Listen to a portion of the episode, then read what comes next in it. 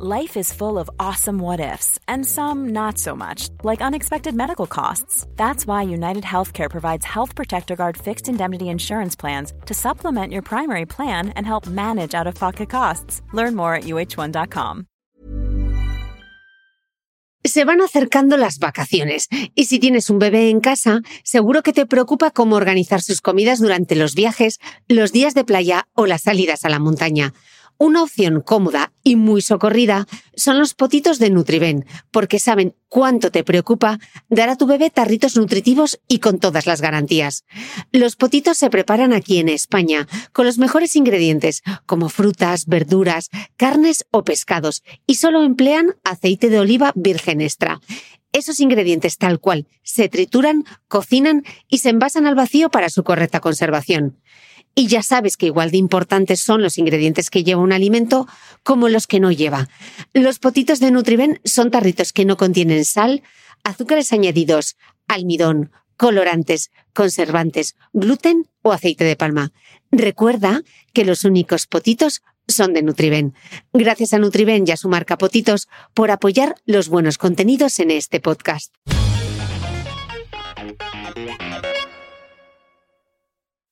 Esta entrevista pertenece a la serie especial COVID-19 que estoy grabando con distintos expertos de la salud.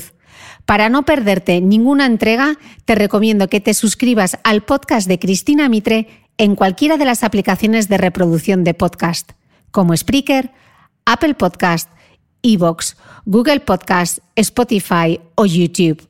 Mucha fuerza a todos. Esto pasará. Hoy queda un día menos.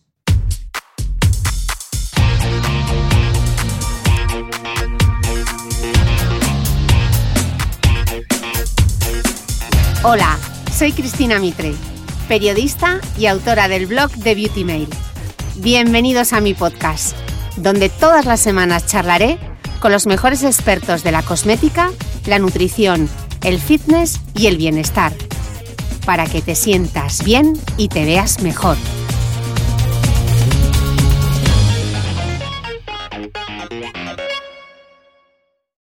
Era el mejor de los tiempos era el peor de los tiempos, la edad de la sabiduría y también de la locura, la época de las creencias y de la incredulidad, la era de la luz y de las tinieblas, la primavera de la esperanza y el invierno de la desesperación. Todo lo poseíamos, pero no teníamos nada. Caminábamos en derechura al cielo y nos extraviábamos por el camino opuesto. En una palabra, aquella época era tan parecida a la actual que nuestras más notables autoridades insisten en que tanto a lo que se refiere al bien como al mal, solo es aceptable la comparación en grado superlativo. Así arranca Historia de dos ciudades, de Charles Dickens. Y en plena desescalada, cuando veo que algunos son capaces de actuar con la mayor responsabilidad, hay también quien lo hace desde la más absoluta inconsciencia. Por eso hoy, quiero dar voz en este podcast a esos otros protagonistas de la pandemia, porque estamos en deuda con todos ellos. Y hasta que llegue una vacuna o un tratamiento, la única medida eficaz para parar este virus es la responsabilidad individual. La tuya, la mía. Hazlo por ellos. Voy a hacer una llamada con Juan Luis Vicente, bombero de la Comunidad de Madrid en el Parque de Parla donde trabaja desde hace 16 años.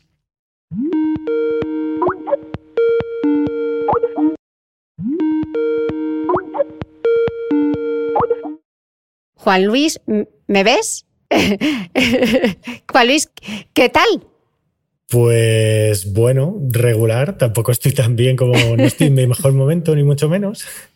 Pues por, por un par de motivos, ¿no? Primero por, por todo este tsunami que nos está pasando por encima del coronavirus, que a nivel familiar y en, el confinamiento en el que estamos todos se está haciendo duro.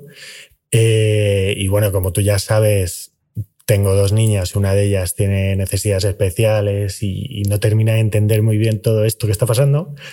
Y a ella le da igual, ella quiere salir y como no lo entiende, pues le da lo mismo, ella quiere salir.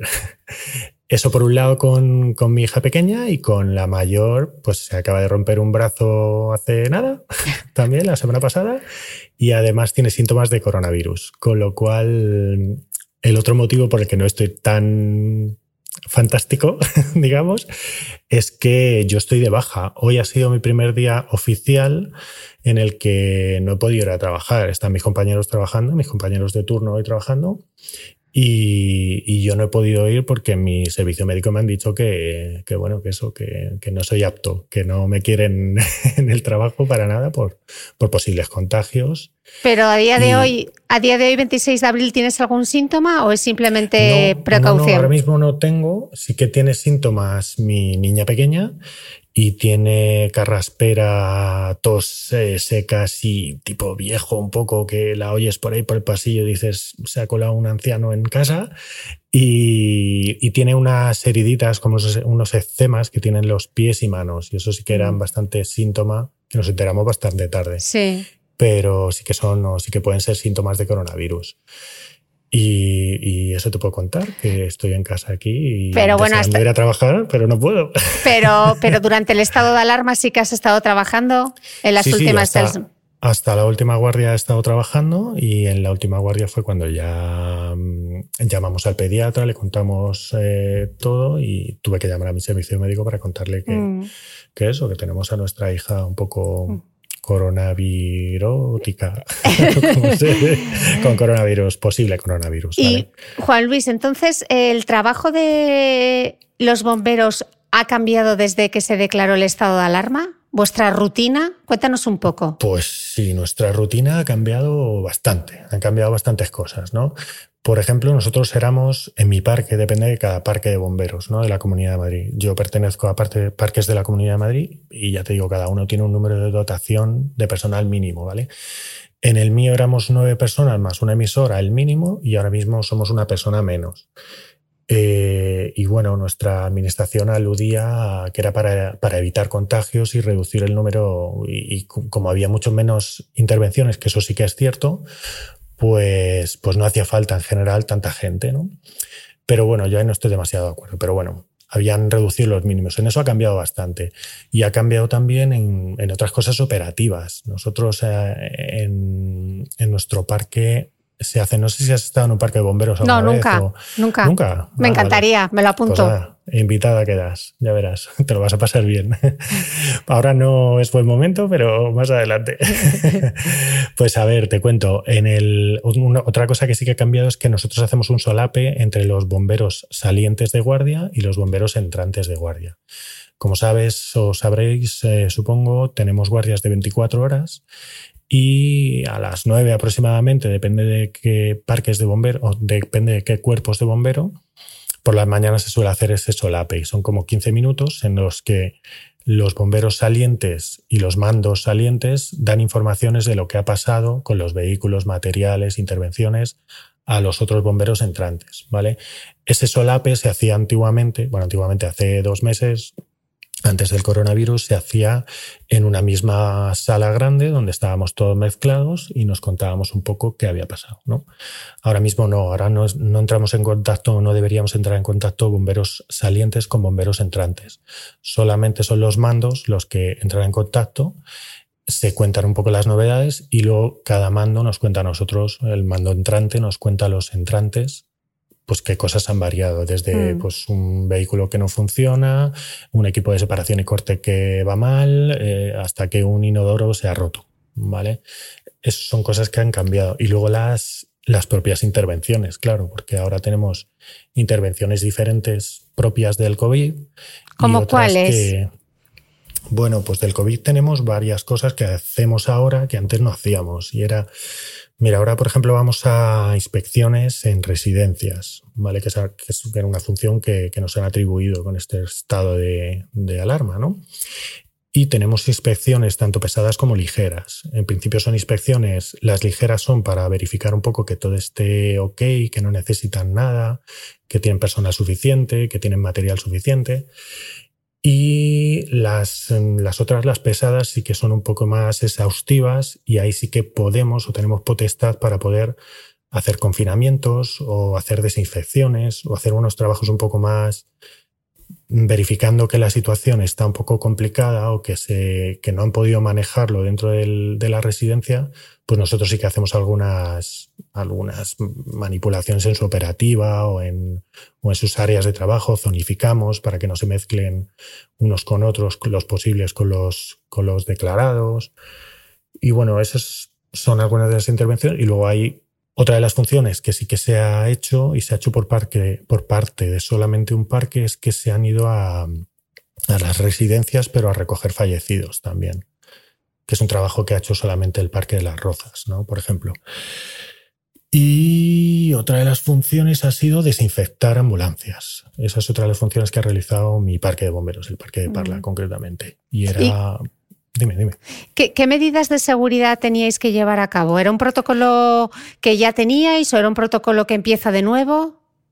Pues a ver, nosotros siempre hemos tenido protocolos de riesgo bacteriológico y químico, ¿vale? Lo que pasa es que pues se usaban rara vez, o sea, raramente, o sea, muy pocas veces, muy puntuales y Casualmente hace poco se hizo un reciclaje, nosotros hacemos reciclajes y formaciones con bastante frecuencia y hace poco, hará, no sé, un mes, mes y pico, dos, bueno, no, fue antes, fue antes del coronavirus, pues igual hace tres meses se hizo un reciclaje em, sobre la puesta en marcha de unos nuevos trajes que iban a traer de este, de este tipo de protección, ¿vale? De nivel 2, sobre todo se llaman, ¿no? Em, y nosotros teníamos ese material y teníamos formación. Lo único que, claro, nadie se iba a esperar que teníamos que usarlo tan a menudo y con tanta frecuencia. Ahora mismo, para cualquier intervención en la que vamos, tenemos que ponernos ese material. Y antes, pues eh, ya te digo, yo creo, yo personalmente no me lo he puesto nunca. Hay algunos parques que sí que tienen una unidad concreta de este tipo de materiales y que si sale cualquier intervención en el resto de la Comunidad de Madrid, esos parques sí que van con ese material concreto. Mm. Pero yo en Parla, por ejemplo, no he tenido nunca ese tipo de intervenciones y ahora sí que tengo que, tenía, hasta ayer, tenía, tenía, que equiparme si era necesario para, para atender cualquier intervención. Y luego, y luego otra cosa que te, que te, iba a decir, porque te he dicho cosas nuevas que hacemos un poco con respecto al, al COVID, ¿no? Mm. Y, también hay cosas que hacíamos antes y que ahora hacemos de diferente manera. ¿vale? Como por ejemplo, bueno, las salidas en general se han disminuido un montón. Nosotros hacemos ahora mismo, pues, no sé, la mitad o menos de la mitad de las intervenciones que, que hacíamos.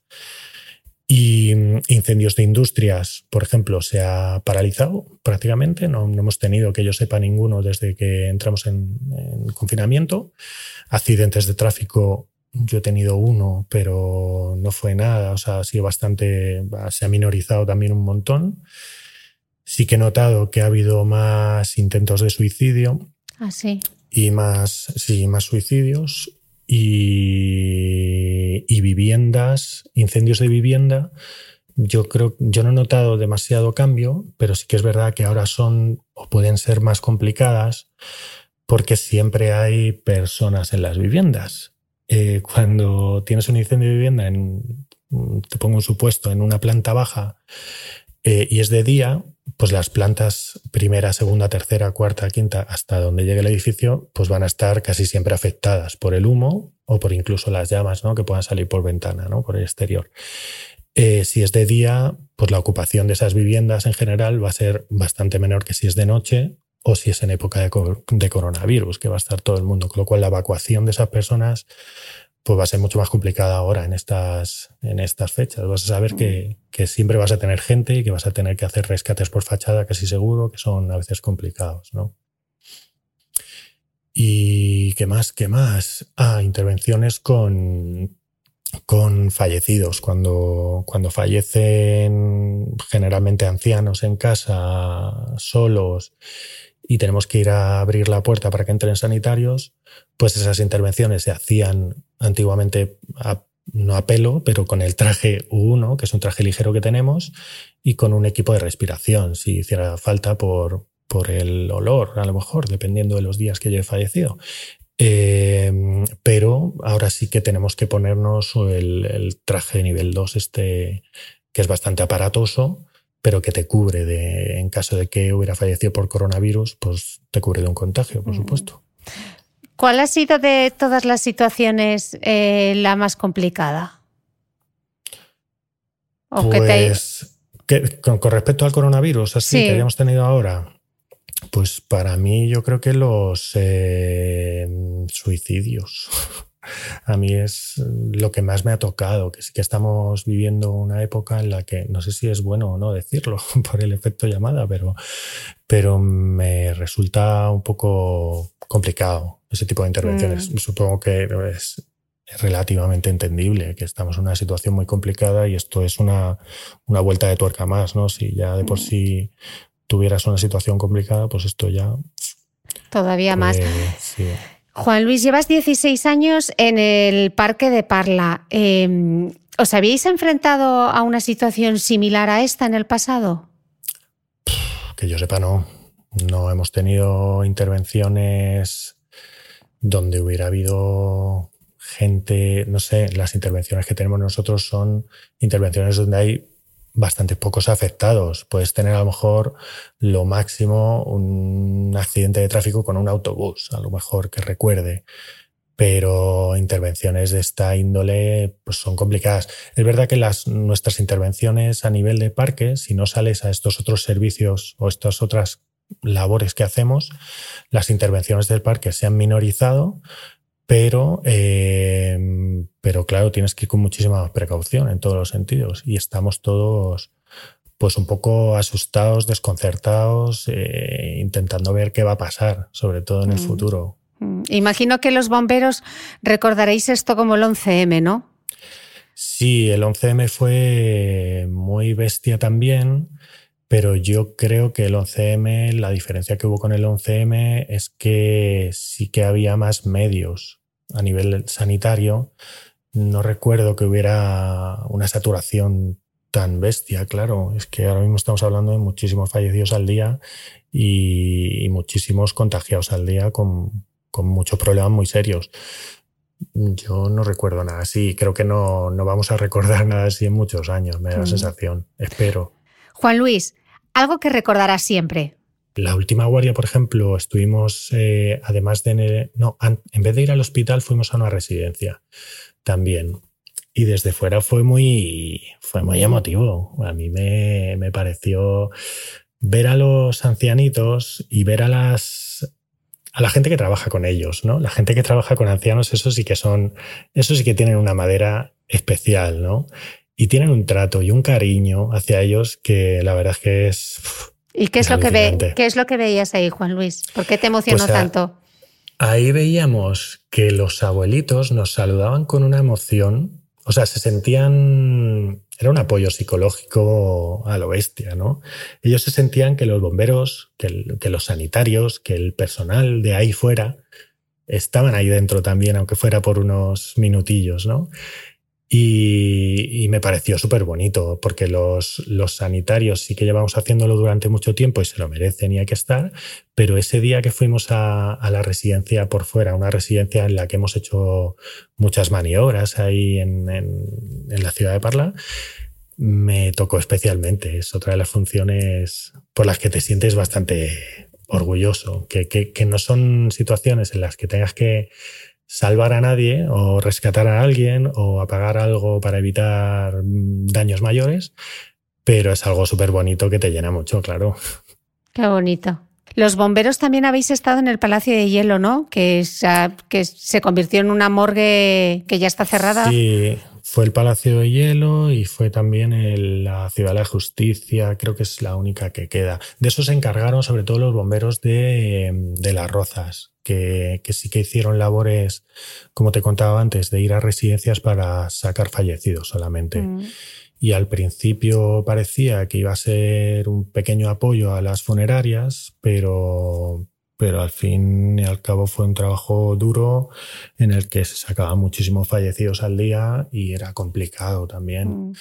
¿Y cómo recibían cuando llegabais a las residencias de ancianos? Porque me imagino que el personal estaría en shock, los propios ancianos confusos, ¿no? con Pues miedo. al principio, mira, ahí la- te voy a hablar como, como cuerpo de bombero, porque habrá cosas que yo no he ido, no he ido a todo y no están todas las intervenciones. Y que he hecho varias intervenciones de residencias, pero mm, residencias, eh, las intervenciones pesadas, estas de las que te he hablado antes, por ejemplo, yo no he hecho, ¿vale?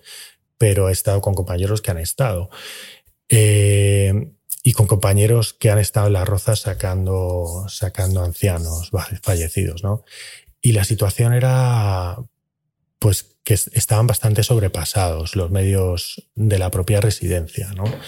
Estaban sobrepasados y tampoco tenían ni medios ni conocimientos. Esto al principio, ahora mismo sí que todo el mundo hemos hecho un máster en, en COVID y todos sabemos qué hay que hacer un poco y cómo evitar contagios.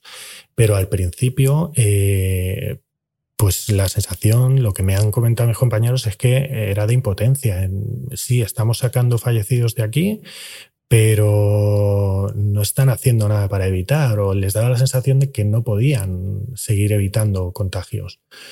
Y era un poco la sensación de, de desesperación, ¿no? Pero mm, yo creo que poco a poco todos hemos ido adquiriendo información y, y- y estas residencias se han hecho pues mucho más sabias ¿no? en, en cómo Mm. manipular enfermos y yo creo que ahora mismo está bastante más controlado. Espero. Eh, yo creo que sí. Eh, Juan Yo Luis, creo que sí. Yo quiero aprovechar porque yo siempre he querido saber eh, qué hace un bombero para no perder la calma en situaciones de máximo riesgo y estrés. Eh, ¿Cómo lo hacéis? Pues, pues no hacemos nada. Lo pasamos mal, sufrimos, nos ponemos nuestra coraza, vamos de superhombres y luego en casa lloramos como, como podemos.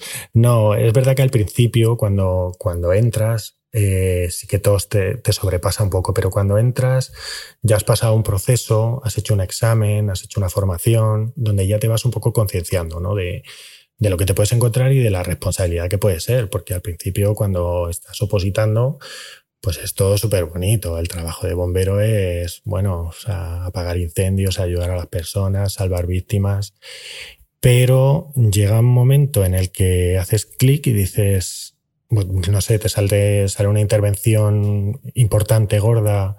Mira, nosotros tenemos, o yo tengo, yo creo que todos los bomberos, tenemos dos intervenciones que son un poco delicadas y son incendios de vivienda y accidentes de tráfico, que es donde, donde siempre o casi siempre va a haber víctimas implicadas y donde hay que, hay que volar, hay que estar allí ya, ¿vale?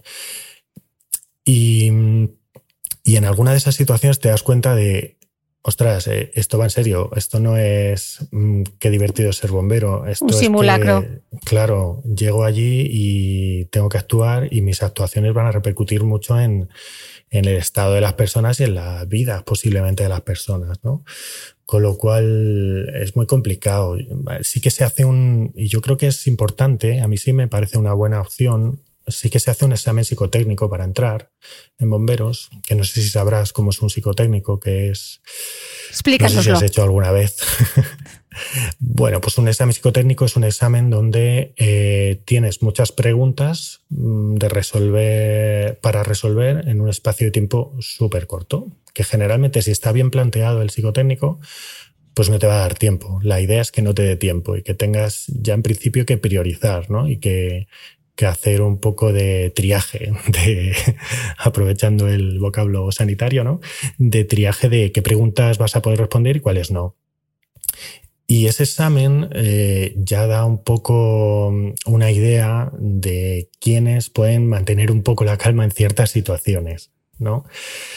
Y luego la, propia formación. Durante la academia se hacen muchas eh, simulacros, muchas situaciones, se da muy buena formación. Yo creo que aquí en Madrid todo se puede mejorar, pero yo creo que en Bomberos Comunidad se hace muy buena formación. Y luego lo que yo digo es eh, que, es lo que reivindico siempre que hablo con alguien, que en mi trabajo lo que reivindico es un minuto, que es eh, llegas a una intervención y que una vez que llegas tengas un minuto para, para poder planificar un poco qué vas a hacer, ¿no? Que esa es la diferencia. Para mí esa es la diferencia entre estar en calma o, o tener mucho estrés. El saber lo que tienes que hacer ya y si llegas a una intervención y normalmente el, problema es ese, que llegamos a una intervención y nada más llegar hay que actuar. Tienes personas saliendo por la fachada, eh, que me tiro, que me estoy quemando, tienes que emplazar vehículos, hacer un rescate por fachada, una extinción, una evacuación de vecinos, una puerta, ver por dónde entrar, ver si el portal en el que está la vivienda arriba pertenece a la propia vivienda, que a veces no es. O sea, tienes que recoger mucha información en muy poco tiempo. en segundos y, actuar directamente. Mm. Y es lo que, lo que me encantaría, ¿no? Llegar allí, darle al pause y tener 30 segundos, un minuto. Con un minuto vamos sobradísimos. Eh, Juan Luis, estamos ya en plena desescalada y yo creo que todos los españoles deberíamos ahora ser bomberos y tú hablabas de la responsabilidad y actuar desde porque lo que tú decías en la entrevista, ¿no? Que lo que tú haces eh, tiene una consecuencia en la vida del otro. Hmm. Y con el desconfinamiento tenemos que ser conscientes de que cualquier decisión que tomemos. Sí, yo creo que sí, eso es, eso es vital. Eh, que esto es una situación que tenemos que, atacar todos globalmente y que a mí no me sirve mucho mantener las distancias, lavarme, mantener todas las eh, medidas de precaución si el vecino de al lado no las está manteniendo. Y para que evitar que esto se prolongue más en el tiempo porque me da la sensación de que, de que puede prolongarse mucho. Si no somos responsables, sí que deberíamos intentar y pido eso, responsabilidad para todos, por favor. Actuemos como bomberos. Juan Luis, millones de gracias por dedicarme tu tiempo y Nada, millones de gracias a ti. Y espero, que, pase. No haya salido muy mal esto, que yo no soy muy de hablar. lo, has hecho, lo has hecho fenomenal. Muchas gracias. Y espero que el, espero que el coronavirus eh, salte. sí, que se vaya, que salte, que pegue un salto grande, ¿vale? Muchas gracias. Gracias a ti, Cris. Un saludote. Chao. La historia de Cristina Campos es la de muchos profesionales de la enfermería. Termina la carrera en 2011, cuando la crisis azota fuerte al sector sanitario. Emigra de Extremadura en busca de una oportunidad laboral. La encuentra primero en Soria de las dificultades en la España vaciada a la capital, para coordinar un equipo de siete enfermeras en un centro con más de 180 residentes. Pero la imposibilidad de conciliar le lleva a la renuncia. Y toca volver a empezar una vez más. Al comienzo del estado de alarma, Cristina me escribió por Instagram. Me envió un vídeo en el que aparecían algunos de los 50 chavales, como ella llama a los mayores de la residencia El Escorial de Madrid, cantando al son de Resistiré. A día de hoy, ninguno de ellos ha enfermado de COVID-19.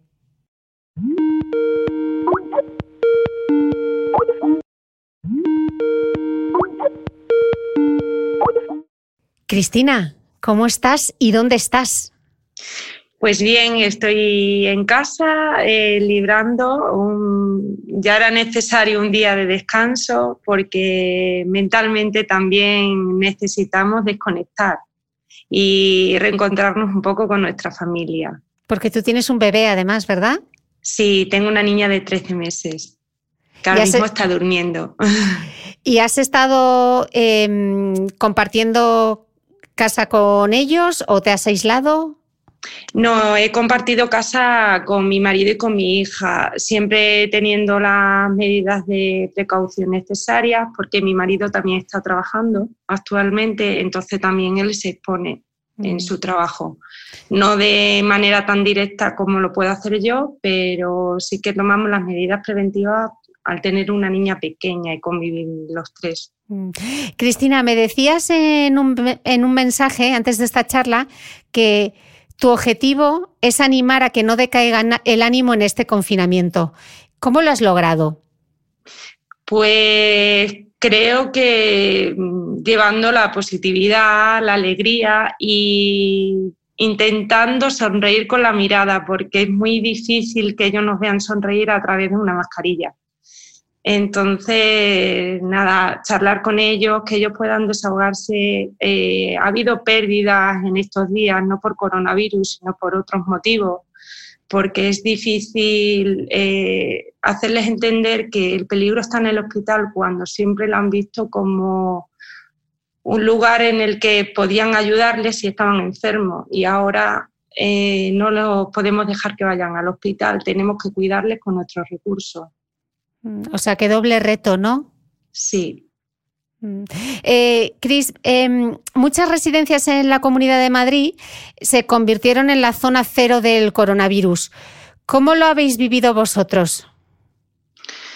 Pues con bastante incertidumbre, porque por suerte, digo por suerte con palabras mayúsculas, somos de las pocas residencias de la zona que no tenemos actualmente ningún caso de coronavirus.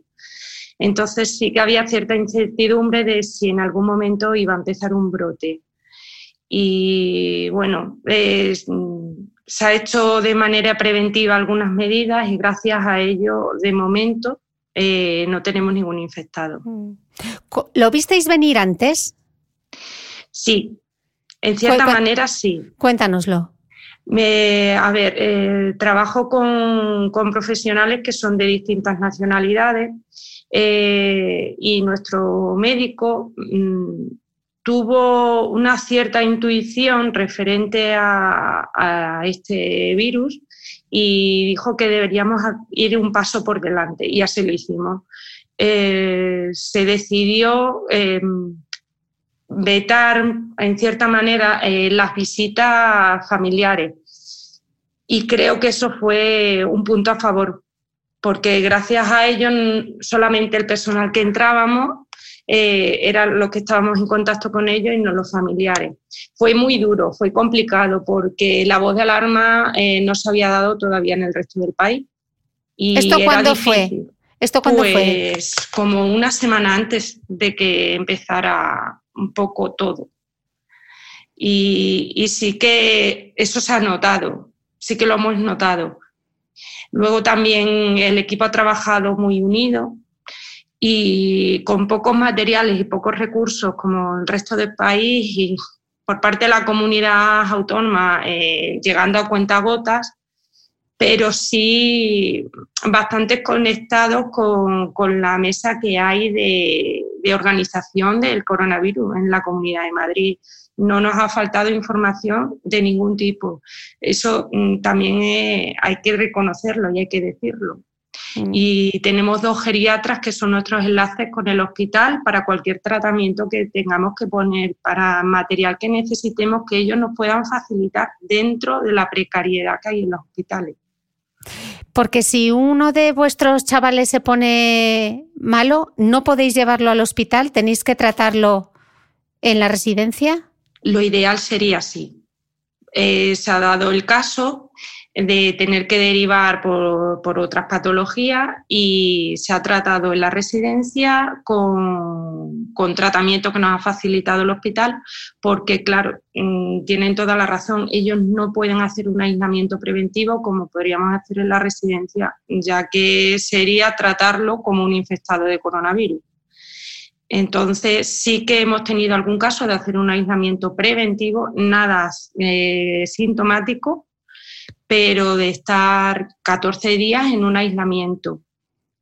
Mm. ¿Y cómo vivían los ancianos esta situación? Porque claro, para ellos su, principal foco, su principal fuente de información, me imagino que es la televisión.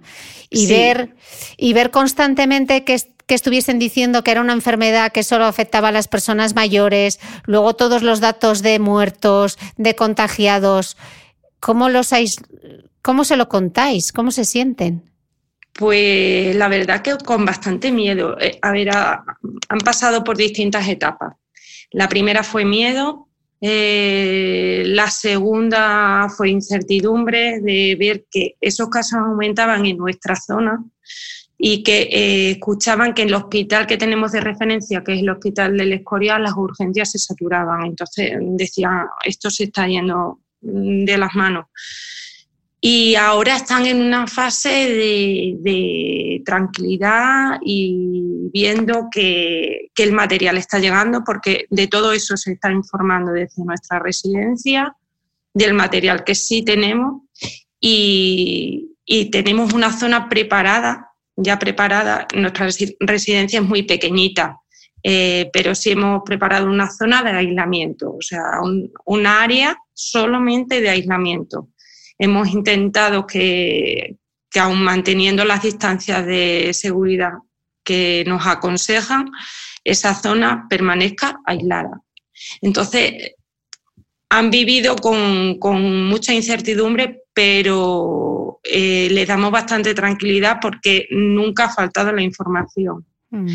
Y la televisión, mm, intento, eh, hablo personalmente, intento filtrarles un poco esa información porque creo que, les desborda eh, datos, mm, como ellos dicen, en una guerra murió más gente. Ellos son supervivientes de una guerra civil y, todo eso hace mella. ¿Y sus familias, Cristina? eso es lo peor. Creo que es lo más duro. Porque el único hilo de, unión que tienen con ellos a través de nosotros, a través de enfermería, nos llaman para informarse y a través de videollamada. Pero claro, mm, una videollamada no, no les asegura 100% que estén bien. Entonces es complicado, lo de la familia es bastante difícil. Eh, aún así, sí que nos transmiten que están tranquilos porque saben que están cuidados y nos piden, nos solicitan, nos insisten en que nos cuidemos para poder cuidarles. Mm. ¿Cómo lo habéis vivido vosotras, Cristina, las enfermeras de la residencia? Pues un poco con indignación, si te soy sincera. Cuéntamelo. Porque mm, no entendíamos cómo no se tomaban medidas viendo que el número de sanitarios aumentaba, eh, engrosaba el número de infectados en el país. Entonces estábamos un poco indignadas y un poco preocupadas de que no llegaba el material. Cuando ha llegado nos ha tranquilizado bastante. Mm, mm, sobre todo eh, por auxiliares, que es el contacto más directo, porque a fin de cuentas nosotras somos una persona, pero ellos son un grupo eh, más grande y teníamos miedo de que no hubiera material necesario para que todos estuvieran bien atendidos.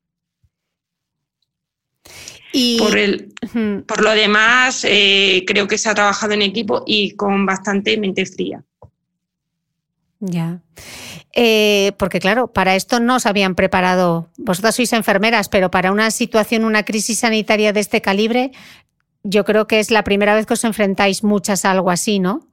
Sí, sí, totalmente cierto. Eh, no sabes cómo realmente hacer, a ver, no sabes hacer un aislamiento preventivo, porque la mayoría de nosotras hemos trabajado en el sector geriátrico y aislamientos has hecho poquitos o, brotes muy puntuales, pero algo así creo que nadie realmente estaba preparado. Mm.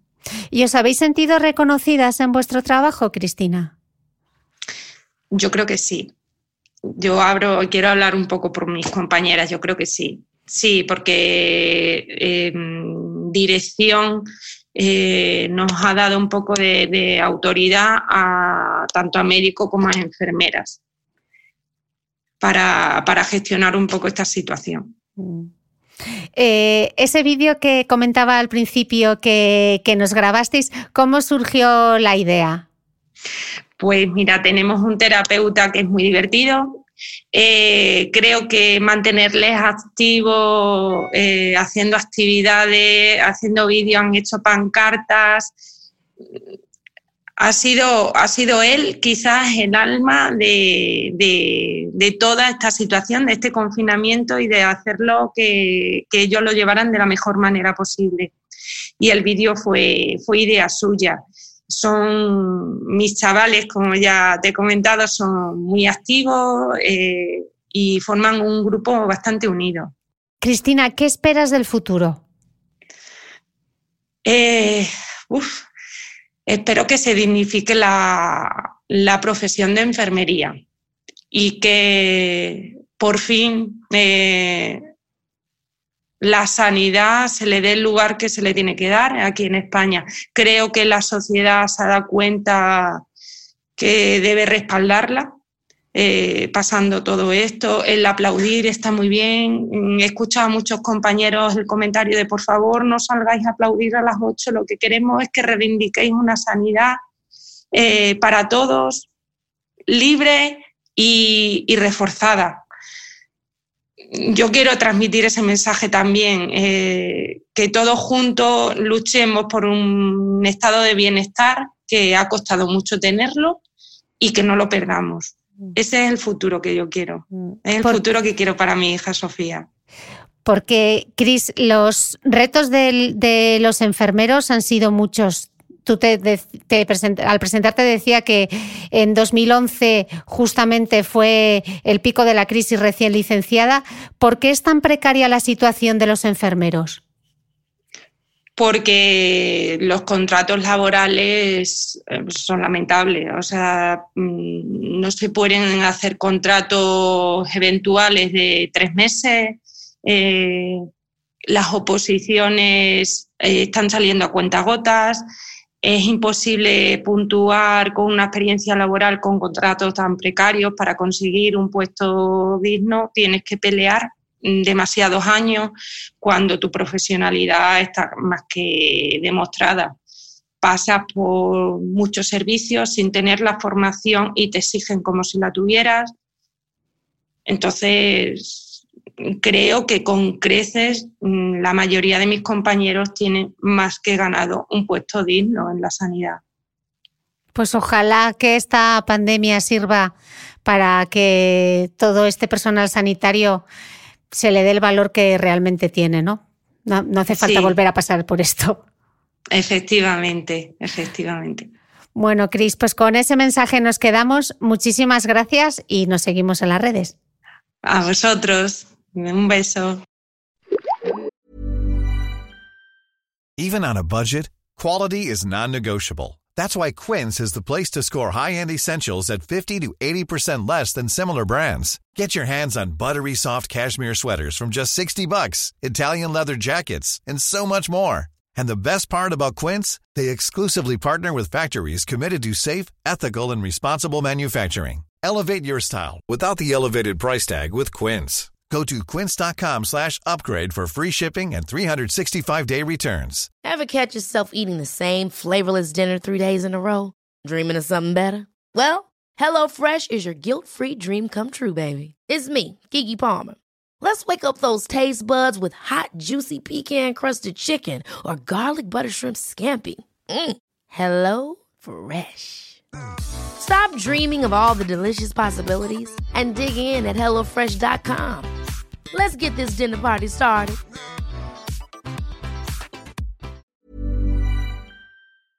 ¿Sabías que los bebés son capaces de autorregularse y comer lo que necesitan? Hasta el primer año, la leche ha de ser su alimento principal, bien sea lactancia materna o artificial, y poco a poco podrán ir probando diferentes texturas y alimentos. Ahora, con buena temperatura, a todos nos gusta salir más de casa, y en verano pasamos mucho tiempo fuera, en la playa, la montaña o recorriendo el mundo. Si tienes un bebé que ya ha empezado con la alimentación complementaria, para esos momentos puedes contar con los diferentes tarritos que ofrece Potitos. Hay recetas para bebés desde 4 y 6 meses y solo llevan ingredientes como frutas, verduras, carnes o pescados que se trituran y se envasan tal cual. Los potitos de Nutriben son tarritos seguros, fáciles de conservar y transportar, ya que no necesitan refrigeración, tan solo mantenerse en un lugar fresco. Se calientan en microondas o al baño María, sin conservantes ni azúcares añadidos. Gracias a Nutriben y a su marca Potitos por ser nuestro mecenas del mes.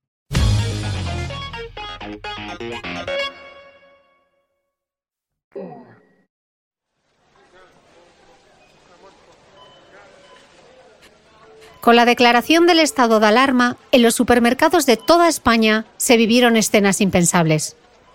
El miedo al desabastecimiento provocó que muchos ciudadanos entrasen en pánico colas interminables y los estantes vacíos de papel higiénico. Vanessa Gavilán González es encargada del supermercado Alimerca del Molinón en Gijón, donde trabaja desde hace 10 años.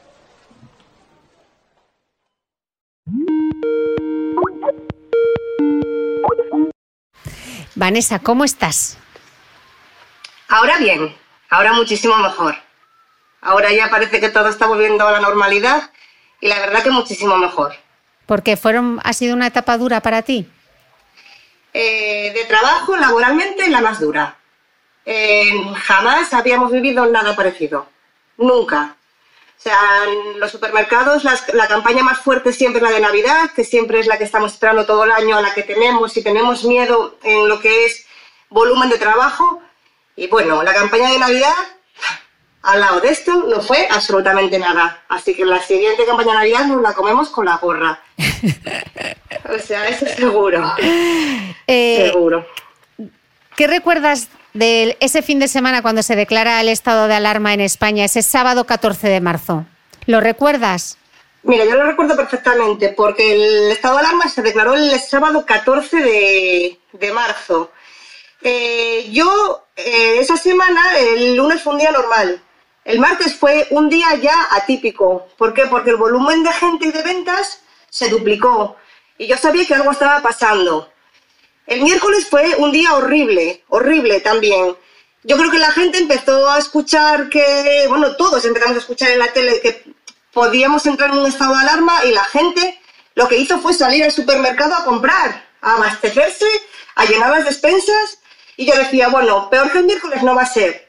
Cuando llegó el jueves fue peor todavía. Pero ya cuando llegó el viernes, el viernes tocamos fondo porque en la vida jamás de la historia de mi tienda habíamos trabajado en estas condiciones, a esta velocidad, con tantísima cantidad de gente dentro de la tienda. Eh, sacábamos palés y, no nos daba tiempo a colocar la mercancía, la gente nos cogía la mercancía de los palés. O sea, el viernes fue horrible, yo se lo decía, el sábado no puede ser peor que esto. No puede ser, y lo fue. Y lo fue. El sábado ya estábamos agotados, porque estábamos agotados, llevábamos una semana muy dura, no contábamos con esto. O sea, nunca habíamos vivido una situación igual, un estado de alarma, una situación tan excepcional. Y fue horrible, horrible, horrible en el sentido de psicológicamente y físicamente. Estábamos agotados. ¿Cuáles fueron las mayores dificultades en ese momento? ¿Qué recuerdas tú particularmente? ¿No tener tiempo?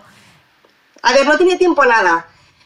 Eh, pero lo que sí recuerdo es que teníamos muchísimo miedo, porque como de repente nos vimos con esa situación de tantísima venta, de tantísimo trabajo, que no contábamos con ello, ahí nos dimos cuenta de que realmente algo estaba pasando y que era algo grave.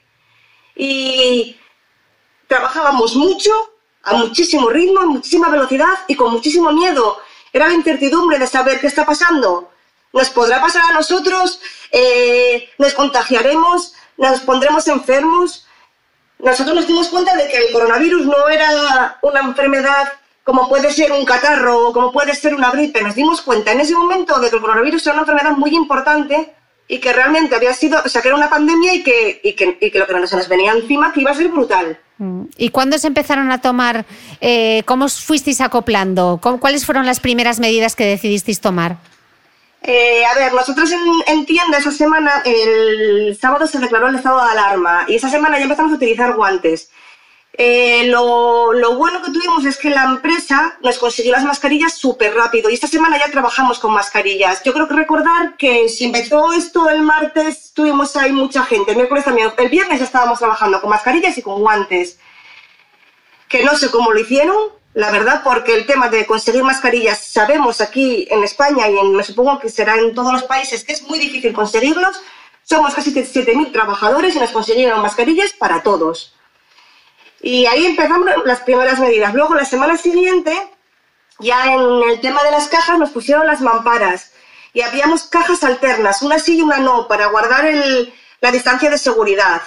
Y luego a los poquititos días ya nos llegaron también las mamparas de las secciones, de frutería, de charcutería, no, de frutería, de pescadería y de panadería, para poder mantener la distancia entre empleados y, clientes. Y al final sí que es verdad que nosotros trabajábamos con mucho miedo y al tomar mira, esas medidas que tomó la empresa, que no las tomamos nosotros realmente, nosotros íbamos cumpliendo órdenes y íbamos pues tomando las medidas que nos mandaban nos ayudó mucho psicológicamente, porque al final el miedo que puedes contraer el coronavirus igual, porque, porque se puede contraer igual. Pero ya tomando esas medidas que tomó la empresa, trabajamos con seguridad. Te ves más protegida y trabajas. Claro, y trabajas, se, trabajas de otra manera porque no, el miedo no te, no te paraliza. ¿Y, los clientes cuál fue la respuesta? Pues mira, la verdad que los clientes, eh, muy bien, porque yo creo que nos veían realmente el, agobio, porque teníamos agobio, trabajábamos con, agobio, es que corríamos por la tienda, o sea, porque era una velocidad de reponer, de teléfono, de correr, y la verdad que nos respondieron muy bien. Los primeros días, pues bueno, no eran muy conscientes de lo que estaba pasando, solo querían comprar, comprar, y luego sí que es verdad que cuando, bueno, pues empezó el tema salir, el tema de los aplausos a los sanitarios, de los, trabajadores esenciales, de los que, que nosotros éramos esenciales, ahí la gente, pues igual, no sé, estábamos fuera, yo qué sé, salíamos a desayunar, salía yo a desayunar y me aplaudían, nos daban las gracias. Eh, no sé, la gente por la tienda, no te quiero molestar, pero por favor, indícame eh, así de lejos. O sea, la verdad que la gente con nosotros se portó muy bien, mm. muy bien. Eh, tú tienes un niño de cuatro años, tu marido no sé si estaba trabajando también fuera de casa. Sí, ¿Cómo vivisteis en casa el hecho de que los dos tuvieseis que salir a trabajar? A ver, eh, lo vivimos mal, porque bueno, yo ya cuando, cuando esto realmente no había llegado así, por decir, tener mucho alcance aquí en España, yo lo estaba viendo venir y yo decía, esto va a ser muy, esto, va, esto nos viene encima, esto... Y mi marido me decía que, bueno, que era una exagerada, que, que bueno, que esto era como una simple gripe, pero claro, cuando ya llegó la semana que íbamos a empezar el estado de alarma, que teníamos que irnos a trabajar, que la cosa se complicaba, eh, lo pasamos mal porque encima nosotros al, no tenía colegio el crío, teníamos que dejarlo en algún sitio, la única opción que teníamos era dejarlo en casa de mis padres y de mis suegros, que claro, al final son personas mayores, que, que son personas de riesgo, ya que te ves un poco condicionada a que tu hijo se ponga malo a que tus padres se pongan malos, a que los padres de mi marido se pongan malos. Y la verdad es que no lo pasamos bien. Luego fue pasando el tiempo, vimos que, que, estamos, que estamos bien y, bueno, pues, pues vamos, pasando. ¿Cómo os organizasteis, Vanessa? ¿Qué hicisteis con el niño? ¿Quién lo cuidaba? Pues cuando estábamos trabajando, eh, unos días mis padres y otros días mis suegros. No, teníamos otra manera de hacerlo, ¿no? No había no, yo no, A ver, eh, Luego te daban muchas medidas para quedarte en casa con, eh, a cuidar de tus hijos, pero yo, yo no iba a dejar a mis compañeros trabajando allí con toda la que estaba cayendo. Yo dije, mira, es lo que hay, están para ayudarnos al final, nos van a ayudar y bueno, pues salimos adelante así y seguimos mm. saliendo, adelante así. Mm. Mi hijo va unos días a casa de mis suegros y otros días a casa de mis padres, no me queda otra. Y habéis extremado las medidas de higiene en casa, me imagino, ¿no? Hombre, pues sí, llegamos, nos quitamos la ropa que va directamente a la lavadora, vamos directamente a la ducha y bueno, hace que no le doy un beso y un abrazo a mi hijo que no me acuerdo, que es lo que me has hecho en falta, pero bueno, pasará y es lo mismo, él va con mascarilla, él llega, se quita la ropa, desinfecta los zapatos, la ropa se va para la lavadora. O sea, y yo creo que todo lo que hagamos, todo es poco, pero mm. hay que hacerlo. Mm. Hombre, tiene cuatro añitos, ¿no? A veces explicárselo me imagino que no será fácil, ¿no? No es fácil, pero bueno, lo entiende. Lo entiende. Y el equipo, el trabajo en, e, estabas hablando mucho del equipo, el trabajo en equipo. Sí. ¿Cómo ha sido? ¿Cómo ha sido? ¿Cómo os habéis pues, unido? Eh, pues mira, al final de todo lo malo se saca algo bueno. Eso siempre. Yo me quedo con, todo lo positivo. A nosotros nos unió, nos unió. Trabajamos todos, pero es que desde el primero al último, vamos, o sea, la velocidad de la luz. Nos ayudamos unos a otros, nos apoyamos unos a otros. Eh, hay dos turnos, el de la mañana y el de la tarde. Eh, el turno de la mañana intenta hacer lo máximo posible para que la tarde esté mejor. De la tarde intenta hacer todo lo posible para que el día siguiente el otro turno esté mejor. Al final, eh, esto nos unió, nos unió a todos y, tiramos todos juntos de esto para adelante. Mm. y, me, imagino que os habrá tocado, tú que en tu caso te habrá tocado hacer de todo, ¿no? de todo. Yo creo que menos eh, eh, preparar pescado y carne que no sé, el resto me tocó hacer de todo. Yo creo que hice de mozo de almacén, de reponedora, de cajera, Eh, hubo momentos eh, muy críticos de, gente en tienda que, que yo estaba en caja y tenía que atender el teléfono y estaba por el teléfono hablando y cobrando en caja. Bueno, es que era aquello era, era caótico, era, era un caos, que una situación normal, vamos, eso no, no lo puedes hacer bajo ningún concepto, pero es que no te quedaba otro porque me tenía que multiplicar. O sea, es que era multiplicarme. Mm. Pero bueno, o sea, es lo que hay. Y ahora la, la, cosa ya está más tranquila, ¿no? Sí, la cosa está más tranquila. Ya cuando, cuando pasó todo esto, la primera y la segunda semana, ya la empresa nos reforzó personal ahí ya fue como un soplo de aire fresco y, claro, eso, eso te ayuda a, organizar el trabajo y a realizar el trabajo. También se normalizaron las compras. Eh, la gente al ver que, realmente el camión llegaba a diario, el abastecimiento se estaba, se estaba haciendo efectivo. Entonces la gente dejó de comprar 15 kilos de arroz para comprar pues dos. ¿Qué es, la compra, ¿Qué es la compra más absurda que has visto? Eh, bueno, pues la, compra más absurda que, he visto es 15 kilos de arroz, 15 kilos, 15 eh, litros de, lejía, como si, no sé, como si, como si fuésemos a cerrar, o sea, como si no hubiese, yo creo que digo, yo decía, madre, van a comer arroz hasta el año 2022. O sea, porque es, que yo ponía, me acuerdo que ponía un paquete de arroz de 10 y me decía, no, todavía quiero más. Y yo, a ver, eh, no tengo más ahora, tenía que ir corriendo al almacén por más y se llevaba 15 kilos de arroz. O sea, era increíble. Y te hablo de, como 15 kilos de arroz, 15 paquetes de garbanzos, madre, o sea, bueno, fue una locura, una locura. Yo pensé que esto era una guerra civil, dije yo. Esto, yo, yo llegué a pensar que los, los supermercados iban a cerrar y de hecho que por eso la gente hacía estas compras. Luego sí que es verdad que ahora ya desde ahora tres semanas se normalizó y la gente compra normal hacen compras grandes porque bajan una vez a la semana, mm. pero hacen la compra normal, no hacen una compra para... Para el fin del mundo. Sí. Eh, Vanessa, ¿algo que recordarás siempre de esta pandemia? Hombre, pues yo lo que voy a recordar siempre es que cuando empezó todo este estado de alarma, eh, pues se empezó por redes sociales a decir que a, tal hora se salía a aplaudir a los sanitarios. Y, bueno, bueno, pues la gente aplaudía a los sanitarios, nosotros estábamos trabajando. Y yo me acuerdo que el primer día que salió eso, el segundo día salió por redes sociales que, bueno, que el aplauso también iba para, para los trabajadores esenciales de supermercados y eso, que yo no me había enterado.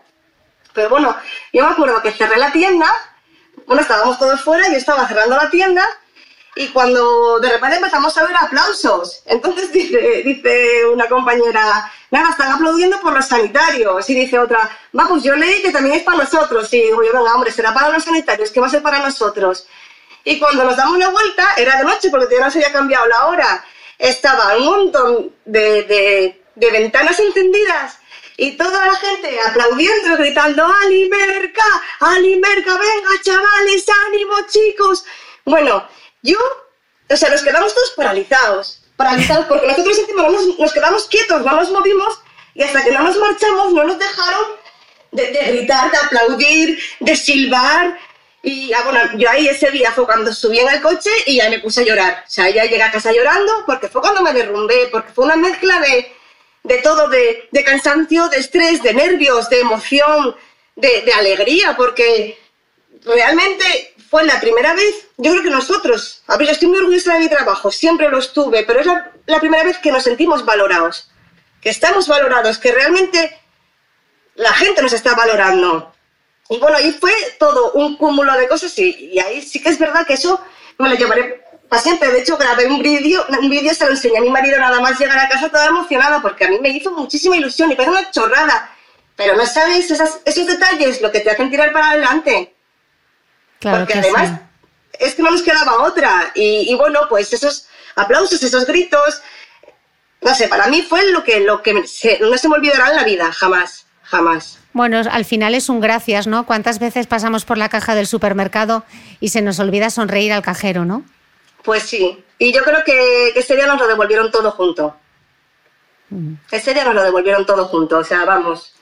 A día de hoy salimos a las 8 cuando estamos, ahora cerramos a las 8 y salimos y ellos salen a aplaudir y a cantar con nosotros y bueno, están esperando a que salgamos nosotros para salir ellos. Entonces, bueno, al final pues nos, conocemos ya unos a otros porque bueno, son clientes de, toda, de, de, siempre y, y, bueno, la verdad que, que, que, nos divertimos y lo pasamos bien en, este, en esta etapa que es muy dura, y, pero no todo es malo. No todo pues es con, malo. Ese, con ese mensaje nos quedamos, no todo es malo, en mitad de una pandemia. Muchísimas gracias. Vanessa, por tu testimonio y suerte. Venga, pues muchísimas gracias, Cristina, y cuídate mucho. A ti. Venga, hasta luego. Las farmacias son de los pocos establecimientos que han permanecido abiertos desde que se declarase el estado de alarma. Los farmacéuticos son también profesionales sanitarios y forman parte del Sistema Nacional de Salud. Y sin embargo, no pocas veces durante esta pandemia han sido injustamente tratados. Charlo con Virtu Roch, farmacéutica valenciana más conocida en Instagram como el blog de Pills, una cuenta desde la que Virtu realiza una valiosa labor de divulgación sanitaria en formato infografía.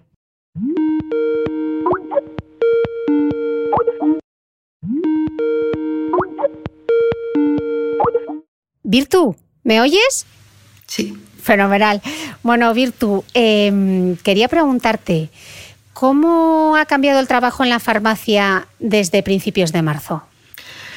Bueno, ha cambiado mucho. Hemos dado un giro de 360 grados en el trabajo de la farmacia. Hemos tenido que adaptar, fíjate, protocolos de higiene y de desinfección de la farmacia para que nos estuviéramos nosotros seguros, los que trabajamos en la farmacia, pero también la gente que acude a la farmacia es, estuviera en un ambiente eh, seguro y pudiera hacer la, sus consultas con tranquilidad.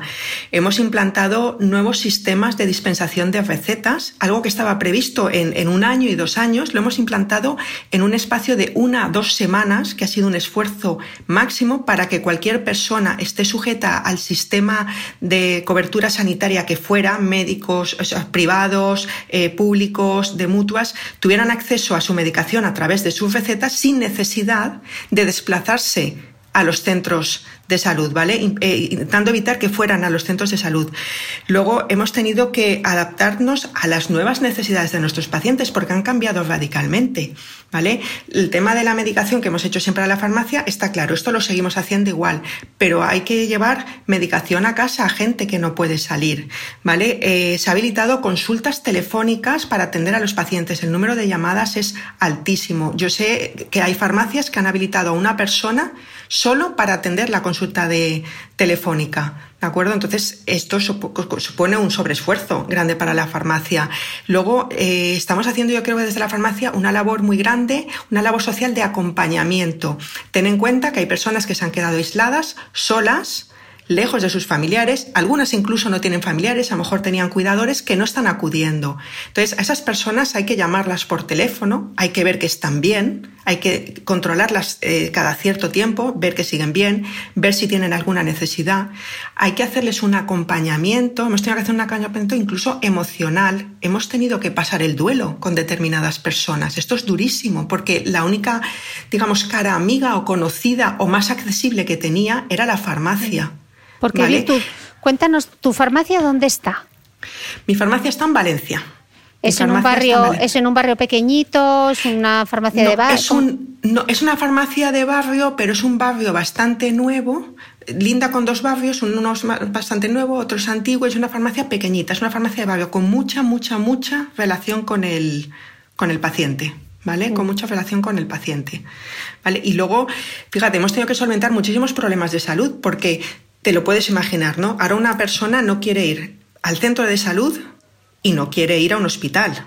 Entonces, al primer sitio donde acude es a la farmacia. Entonces hay que solventar muchísimas consultas de salud, ¿vale? Con la finalidad de descongestionar el resto del sistema sanitario para que ellos puedan trabajar con más eficiencia. Entonces la carga física y psicológica de, del trabajo en la farmacia está siendo ahora altísima, altísima, altísima. Virtu, ¿cuál ha sido para ti eh, el mayor reto? Pues mira, para mí el mayor reto es justamente tener que vivir esta situación en soledad. Esto es lo que me está costando muchísimo, o me ha costado muchísimo. ¿Por qué? Porque mi compañero en la farmacia es una persona de alto riesgo que desde el primer momento tuvo que cogerse una baja. No podía estar trabajando en la farmacia. Entonces a mí gestionar esto sola eh, me está costando muchísimo, muchísimo esfuerzo. El trabajo físico es alto, o sea, tienes que trabajar mucho, pero esto más o menos lo llego bien, aunque llego muy cansada, pero la sobrecarga psicológica es alta. Yo he tenido que aprenderme con el tiempo a gestionar mejor, a dar prioridad al trabajo, de forma que el que lo haga lo haga perfectamente bien y no sentirme culpable por ese trabajo que no llego y que no puedo hacer. No me, no me, puedo sentir culpable, he tenido que aprender a hacerlo porque si no al final no podía con esto. Hay cosas a las, que, a las que no consigo llegar y luego echo de menos tener el compañero en la farmacia que me ayude a, a validar determinadas decisiones. ¿Vale? Porque a lo mejor tienes que tomar una decisión importante. Eh, los recursos son escasos. Llegan una, una serie de recursos y tú decides, bueno, ¿a quién se los priorizamos, por ejemplo, ¿no? Llegan las primeras mascarillas. ¿A quién se las priorizas? Pues a los pacientes de alto riesgo, evidentemente. Pues me gustaría poder compartir con alguien esa decisión de a quién sí y a quién no. Y esto me está costando. Es verdad que conforme pasa el tiempo, como todos nos adaptamos y lo gestionamos mejor, pero me está resultando extremadamente duro, la verdad. O sea, que has estado, sigues sola eh, de cara al público. Sí, de cara al público sigo sola. He estado cuatro semanas trabajando sola. Esta quinta semana, última, eh, había mucha presión en casa, ¿vale? Por venirme a ayudar, porque veían que estaba totalmente desbordada, ¿vale? Entonces, eh, mi hijo, que ya es mayor, eh, llevaba tiempo diciendo que quería venir a ayudarme a, a, estar conmigo, que no estuviera sola y que no pasara este trago sola. Yo me resistía mucho como madre a que viniera, me resistía muchísimo porque no sé si sería capaz de perdonarme si mi hijo se contagiara. No sé si sería capaz. Entonces me resistía, pero ya llegó un momento en que se plantaron mi chico y mi, mari y, y, mi hijo se plantaron y dijeron, o sea, va a ayudarte y no puedes. Entonces él está dentro, no sale fuera, ¿vale? Él, está siempre dentro, pero me está haciendo un papel impagable porque me está atendiendo al teléfono. Ya te he dicho que las consultas son altísimas por teléfono. Él contesta al teléfono, es que es, una es un chico muy amable, que mucha gente lo conoce porque ha correteado por la farmacia desde pequeño. Entonces la gente lo conoce, le tiene cariño y él pues eh, atiende al teléfono, atiende pedidos que luego gestionamos, ¿vale? Coge, coge los tips para luego gestionar recetas, explica el tema de mascarillas, da tranquilidad y me ha hecho un papelón grande. A mí me ha ayudado muchísimo, me ha descargado muchísimo de trabajo eh, físico, muchísimo de trabajo psicológico y luego yo lo que observo es que él también está mucho mejor porque él se está sintiendo útil. Útil está sintiendo y esto le está también ayudando a él a sobrellevar esta situación mejor, con lo cual creo que al final hemos tomado la decisión apropiada. Eh, Virtu, me estás contando esto y luego pienso en Fernando Simón, en el director del Centro de Coordinación de Emergencias y Alertas Sanitarias, cuando dijo que el posible riesgo de contagio por coronavirus de los farmacéuticos era algo propio de su profesión. ¿Cómo sientan estas declaraciones cuando se está al otro lado del mostrador? Sí, mira, yo lo recibí, eh, no sé si más que enfadada, con tristeza lo recibí con muchísima tristeza, porque yo creo que eh, la farmacia siempre es el, centro sanitario más accesible del Sistema Nacional de Salud. ¿Vale? Es el más accesible para la población, pero es que ahora lo es más que nunca. Ahora lo es más que nunca, por lo que te he dicho, nadie quiere ir a un centro de salud, nadie quiere ir a un hospital. Entonces, el flujo de gente a la farmacia es altísimo. Por otra parte, todos somos conscientes de la necesidad de protección que supone para de cara a los, a los portadores asintomáticos. Es, la única forma de frenar, ¿no? La pandemia es controlar también a los portadores asintomáticos. Entonces tú tienes profesionales sanitarios trabajando en un local donde hay un flujo continuo de personas, el riesgo de contagio es altísimo, bidireccional, hay un riesgo muy alto. Necesitamos protección y no teníamos protección. A mí me parece esto una grandísima irresponsabilidad.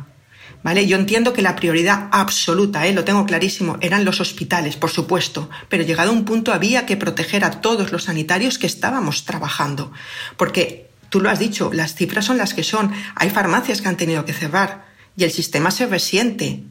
¿Sabes? Entonces a mí me parece una responsabilidad. Hemos tenido que buscar nuestras formas de protección y cada uno ha hecho lo que, lo que ha podido. Y además, fíjate, hay un punto importante y es que el nivel de protección cada uno lo percibe de una manera, porque al final somos personas.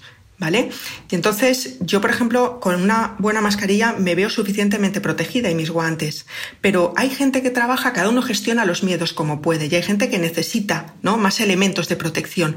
Y yo lo veía fundamental, ¿sabes por qué?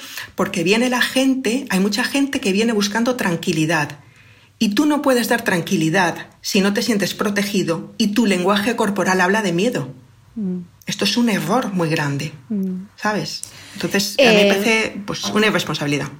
Habéis pasado por eso y después llega a lo que yo he bautizado como eh, la mascarilla gate, como el Watergate, pero de la mascarilla. Virtu, eh, explícanos, por favor, qué ha pasado haznos como un resumen de qué ha pasado con las mascarillas, porque no, no, sé cómo sentís después de todo lo que se ha dicho sobre los farmacéuticos. Vale, mira, vamos a ver, todos tenemos claro que ha habido una alta demanda de mascarillas, de necesidad de mascarillas, obviamente, y había que abastecer a hospitales como fuera, era prioritario, ¿de acuerdo? ¿Qué hace el gobierno ante eso? Interviene a los, a los fabricantes nacionales para proveer de mascarillas a los hospitales. Hasta ahí todo bien. Eh, tú ten en cuenta que a las farmacias viene todos los días gente preguntando por las mascarillas y diciéndote, tenéis mascarillas, no nos podéis conseguir mascarillas porque quieren sentirse protegidos, no nos podéis conseguir mascarillas, buscarlas por favor como sea. Y la farmacia vive un dilema muy grande porque tiene que buscar esas mascarillas. Entonces acude a sus proveedores habituales. Y hablo habituales porque piratas hay muchos y de estos no quiero ni hablar porque me pone de muy mal humor, ¿vale? Porque me parece indecente la aparición de, esos actores, ¿vale? Hablo de proveedores habituales. Tus proveedores habituales van a buscar mascarillas, pero tienen que ir al mercado internacional, tienen que ir a China y les piden las mascarillas a China y los chinos les dicen, sin ningún problema, ¿cuántas quieres? Pero claro, la demanda es altísima, por lo tanto, ellos controlan el precio. El proveedor chino controla el precio y el precio es alto. Bueno, pues compramos, venga, pues nada, ya, ya las mandaremos. Dice, no, no, ya las mandaremos, no, es que las quiero para mañana, es que las necesito para mañana, sin ningún problema. Te fleto un avión, te pongo las mascarillas y pasado mañana las tienes. Pero esto encarece el precio todavía más. Entonces, al final, el precio al que llega la mascarilla a la farmacia es altísimo. Es un precio alto. A mí me consta que muchas farmacias venden a precio de coste por dar el servicio. Y la farmacia tiene el gran dilema de eh, comprar o no comprar mascarillas, comprar a precio alto y dar servicio o no comprarlas y dejar sin servicio. Es un gran dilema. Y pide la intervención de alguna forma de ese precio, que se regule ese precio y de todos los escenarios que había para regular el precio, a mí me parece el, que más, a mí me parecía más apropiado, porque tú no puedes regular en origen, porque los chinos te van a decir, oye, tú qué me estás contando, yo mm. vendo a como quiero, tú no, yo no soy mercado tuyo, nacional, ni siquiera europeo, ¿vale? Entonces, había muchos escenarios y para mí el, el ideal hubiera sido regular el IVA. Ten en cuenta que las mascarillas en la farmacia llevan un IVA del 21%, llevan un IVA de producto de lujo de un bolso, de un reloj, de una colonia. Un IVA de producto de lujo, cuando hoy por hoy es un producto más que esencial. Entonces, solo con se hubiera bajado el IVA. Claro, del 21 al 4. O incluso, mira, vamos a apretar más. En determinados artículos, en mascarillas, en, los hospitales han quitado el IVA. Van sin IVA durante la pandemia. Me hubiera parecido una medida más que razonable. ¿vale? Pero lo que se tomó fue una medida en el punto final, en lo que es el punto de venta, que es la farmacia, y se reguló el precio solo en el punto de venta. ¿Qué pasa? Que ese precio regulado de venta era inferior al precio de compra. Al precio al que se habían comprado la mayoría de mascarillas, con, con lo que muchas farmacias ahora se ven de alguna forma penalizadas con ese precio, cuando esto se podía haber evitado regulando el, IVA, que insisto que creo que era la medida más, más lógica y normal. Entonces han visto comentarios muy desagradables cuando yo sé el esfuerzo que ha supuesto suministrarnos las mascarillas. O sea, que maltratados por partida doble dentro de esta pandemia, ¿no, Virtu? Totalmente, totalmente por la administración. Y bueno, yo, fíjate, los usuarios, es que no me gusta generalizar porque es que me parece, no me parece nada justo. Yo, eh, ya te he dicho, yo tengo una farmacia muy pequeñita con muchísima relación con mis pacientes y mis pacientes lo que me han hecho es agradecer el esfuerzo. Han sabido ver el esfuerzo que he hecho y aunque algunos han dicho, Virtu, están caras, y yo siempre digo, esperaros si podéis una semana, si no vais a salir de casa, porque los precios se van autorregulando y van bajando. Al final a mí me lo han agradecido, mayoritariamente te lo han agradecido. El problema es que la gente que hace ruido lo hace muy fuerte. Tú esto lo sabes. Y hay gente que le gusta hablar alto y gritando porque parece que así tienen más razón. Y esta mm. gente ha hecho mucho daño a la profesión. Mm. Y a mí esto me duele porque sé el esfuerzo que han hecho mis compañeros. Oye, Virti, ya que estamos con el tema de las mascarillas, vamos a resolver algunas de las dudas habituales. Vale. ¿Cuáles son las dudas más habituales que te llegan a ti a la farmacia respecto a las mascarillas? Pues uno de los más comunes, quizá la confusión entre las, las mascarillas filtrantes con y sin válvula. La gente tiende a confundir y piensa que con válvula, cuanto más cosas tiene, más protegen. Y en este caso es un error. No están indicadas las mascarillas filtrantes con válvula. La válvula sirve para cuando tú llevas la mascarilla durante mucho tiempo, que te sea más cómodo su uso y que el filtro expiratorio salga con mayor facilidad y no se condense vapor dentro de la mascarilla. Y esta misma característica es la que hace que no sean aconsejables, porque como se facilita el flujo de salida, sí que se puede provocar contagio a los demás. Por lo tanto, no están indicadas las mascarillas filtrantes con válvula. Otra consulta que nos hacen, eh, a ver, y todas estas consultas, esta primera no, pero las demás vienen siempre de, de historias que han visto por WhatsApp y que efectivamente, de bulos es colocar las mascarillas quirúrgicas al revés, ¿vale? La parte de color, la parte azulita, colocarlas al revés, pensando que así la convierten en una mascarilla de alta filtración, de mayor protección, lo cual es absurdo, porque las mascarillas quirúrgicas son dos capas y hay una capa intermedia que es el filtro, y el filtro actúa por tamaño de, de la retícula del tejido. Entonces me da igual que lo pongas del derecho que que lo pongas del revés el filtro, el tamaño va a ser el mismo. Y además con el inconveniente de que si la pones del revés, esa parte azul de cara a la cara, de cara a la boca, como transpira menos, porque es más, más repelente a la humedad, hace que todo lo que es el vaho de exhalación se condense y pueda haber proliferación bacteriana, con lo cual es muchísimo peor, ¿sabes? Y luego teníamos otra, otra que nos están preguntando mucho, porque por lo visto se ha corrido un WhatsApp de forma viral, que es coger, hacer una funda de estas de algodón y colocarle un salvaslip.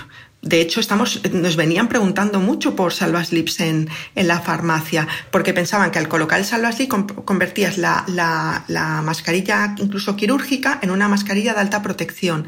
Y esto a mí me da miedo porque puede dar una falsa sensación de seguridad que puede ser peor. Cuando tú colocas un salvaslip, estás colocando la parte, tú sabes que tiene una parte adherente, ¿vale? Una parte con que lo pegas. Entonces, eso lo que imposibilita es que el flujo de aire pase a su través, ¿vale? Porque es una capa de pegamento, de, adhesivo que impide. ¿Qué pasa? Que el flujo expiratorio al no poder atravesar el filtro, sale por los laterales de la mascarilla, porque las mascarillas quirúrgicas tienen los laterales abiertos, con lo cual no estás filtrando nada y la posibilidad de contagio es mayor.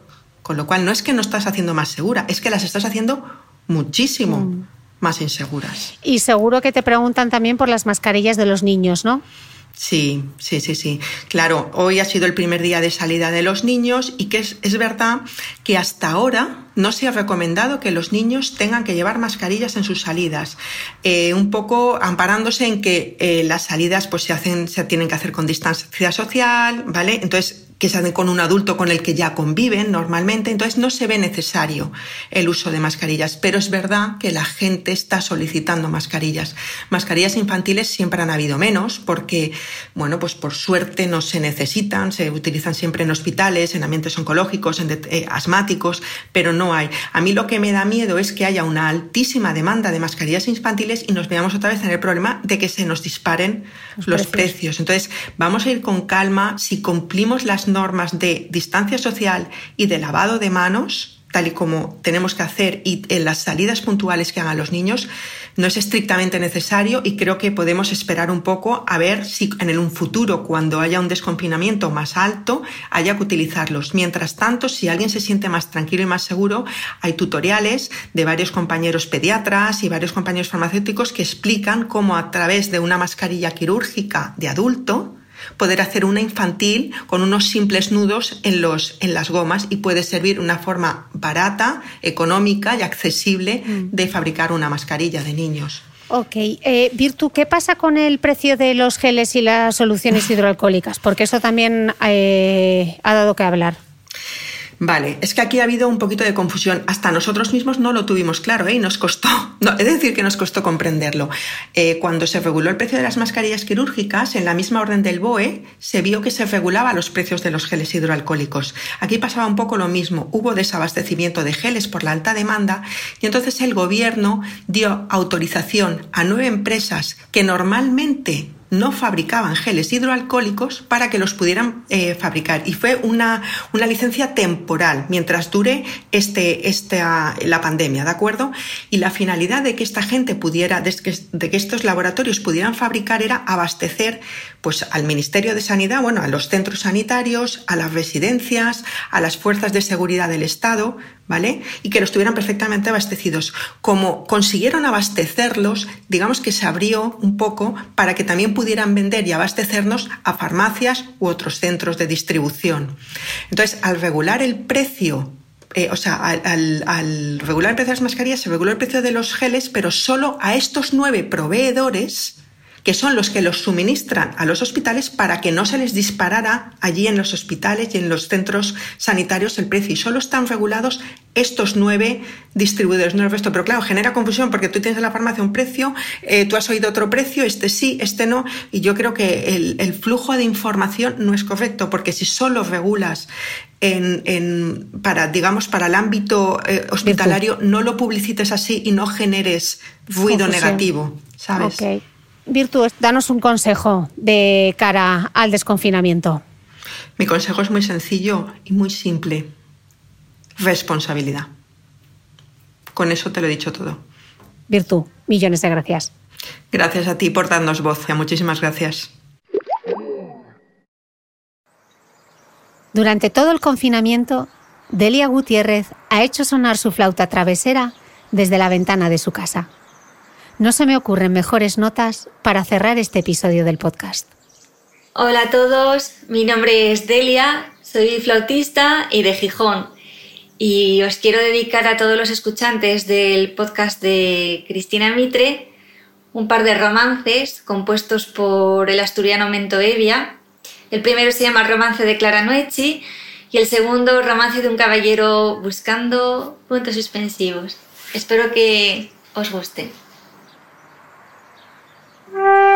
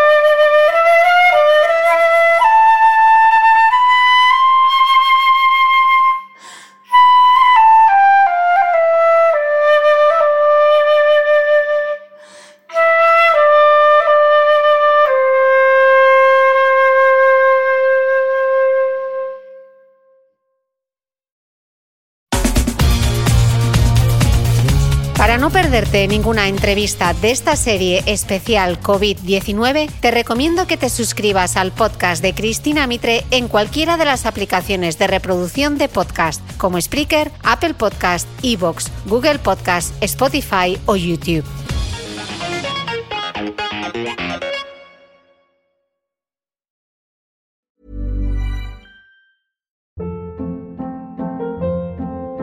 Hold up. What was that? Boring. No flavor. That was as bad as those leftovers you ate all week. Kiki Palmer here, and it's time to say hello to something fresh and guilt-free. Hello Fresh. Jazz up dinner with pecan-crusted chicken or garlic butter shrimp scampi. Now that's music to my mouth. Hello Fresh. Let's get this dinner party started. Discover all the delicious possibilities at hellofresh.com.